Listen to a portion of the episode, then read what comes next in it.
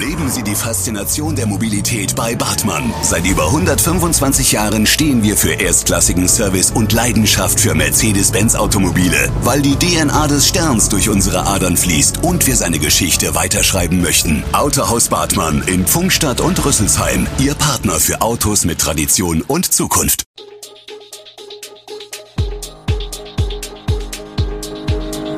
Gude, unser morgendliches News Update. Das Wichtigste aus Südhessen für Sie im Überblick. Guten Morgen aus Darmstadt an diesem 26. November. Corona wütet in Darmstadt, Haltestellen sind für Rollstühle teils unüberwindbar und Habeck wird Vizekanzler. Das und mehr gibt es heute für Sie im Podcast. Die Inzidenz verdreifacht, der Hospitalisierungsindex auf hohem Niveau und weitere Todesfälle im Zusammenhang mit dem Virus, der aktuelle Pandemieverlauf hat auch in Darmstadt so ziemlich alles in den Schatten gestellt, was bislang an Rekordwerten bekannt war. Der November hat mit voller Wucht zugeschlagen, wie die neue Langzeitbetrachtung zeigt. Speziell ein Rückblick auf den Vormonat offenbart die aktuelle Infektionsdynamik. Wie Nachrichten aus einer völlig anderen Epoche muten noch jene Daten an, die Darmstadt etwa am 19. Oktober verzeichnete, damals betrug der frühere Richtwert zur Beurteilung der pandemischen Lage, die 7-Tage-Inzidenz, noch 47,1 Neuinfektionen pro 100.000 Einwohner. Ein Sechstel der heutigen Infektionszahlen, der am Donnerstag ausgewiesene Inzidenzwert von 295,2 liegt über dem Landesschnitt und ist der höchste jemals für Darmstadt gemessene. Schon jetzt arbeiten die Krankenhäuser in Darmstadt an der Belastungsgrenze, laut Gesundheitsamt und Klinikum Darmstadt müssen nicht akute Operationen inzwischen verschoben werden. Es ist ein absurder Umstand, einerseits werden immer mehr Straßenbahnhaltestellen gemäß gesetzlicher Vorgaben barrierefrei ausgebaut, andererseits können auch sie von Menschen im Rollstuhl oft nicht eigenständig barrierefrei genutzt werden. Wie berichtet, bestehen selbst bei neuen Stationen zwischen Haltestellenkante und Einstieg oft Höhenunterschiede von um die 10 cm und damit das Doppelte der vorgeschriebenen maximal 5 cm. Doch aktuell wird an einer Behelfslösung gearbeitet. Unter Vorbehalt, so betont Michael Müller vom Darmstädter Club Behinderter und ihrer Freunde, stimmten sie als städtischer Beauftragter für barrierefreies Bauen und Mobilität inzwischen nur noch Neubauten niederfluriger Straßenbahnstationen zu aufgrund zu hoher Spaltmasse.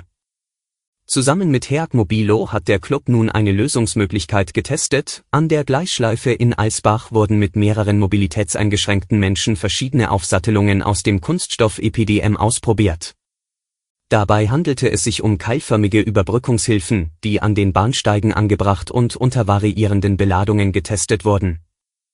Es hat sehr viele Erkenntnisse gebracht, sagt Müller.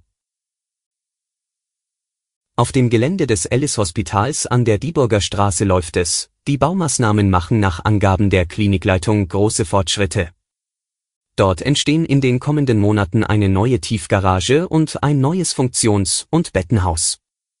Der Aushub für die neue Tiefgarage konnte bereits vergangene Woche abgeschlossen werden. Insgesamt wurden dort 26.000 Kubikmeter Sand, Kies, Betonreste und Fels bewegt, erläutert Manfred Fleck, Pressesprecher des Hospitals. In dieser Woche hätten nun die Arbeiten zum Gießen des Fundamentes begonnen. Die neue Garage, die Platz für 187 Fahrzeuge bietet, soll im Herbst 2022 in Betrieb gehen. Anschließend soll der Park mit seinen Bäumen, Sträuchern und Plätzen wieder aufgebaut werden. Da mit dem Bau der Tiefgarage das alte Parkdeck vor dem Altenheim wegfällt, vergrößert sich der Park um 500 Quadratmeter. Die eingeführte 3G-Regel am Arbeitsplatz macht Bäckereien in der Region zu schaffen. Es könne durchaus sein, dass vereinzelt Produkte reduziert werden müssten und dass sogar einzelne Filialen geschlossen werden müssten. Ich will hier weiß Gott keine Panik verbreiten, aber man muss das offen ansprechen, sagt Martin Dries, der zusammen mit seinem Bruder Stefan den Bäckereibetrieb Dries aus Rüdesheim führt. Seine Mitarbeiter seien extrem angespannt, Belastung und Stresslevel sehr hoch. Wir müssen nun dort, wo wir können, unsere Mitarbeiter entlasten. Weshalb, so Dries, das Sortiment teilweise reduziert wird und seine Filialen an Sonntagnachmittagen jetzt vorübergehend schließen.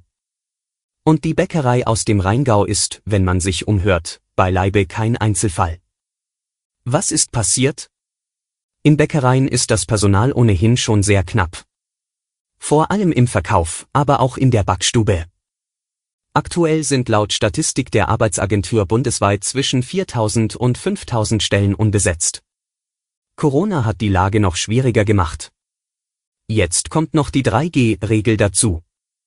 Das wird den Personalmangel noch verschärfen, was unter Umständen zu Verknappungen des Angebots für Kunden führen könne, sagt Hans-Hermann Schröer, Obermeister der Bäckerinnung Wiesbaden, Frankfurt, Darmstadt und Inhaber des Bäckhauses Schröer, das sowohl Filialen in Wiesbaden als auch in Mainz betreibt.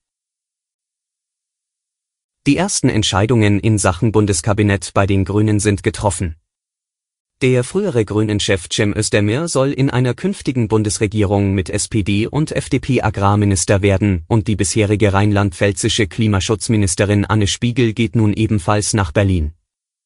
Vorausgegangen war ein erbittertes Ringen zwischen Realos und linkem Flügel um die Verteilung der Kabinettsposten.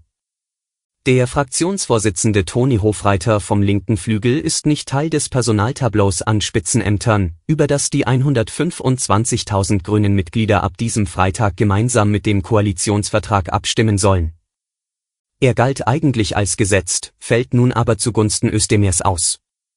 Auch Co-Fraktionschefin Katrin Göring-Eckardt ist nicht Teil der Aufstellung. Grünen-Chef Robert Habeck wird Vizekanzler sowie Klima- und Energieminister.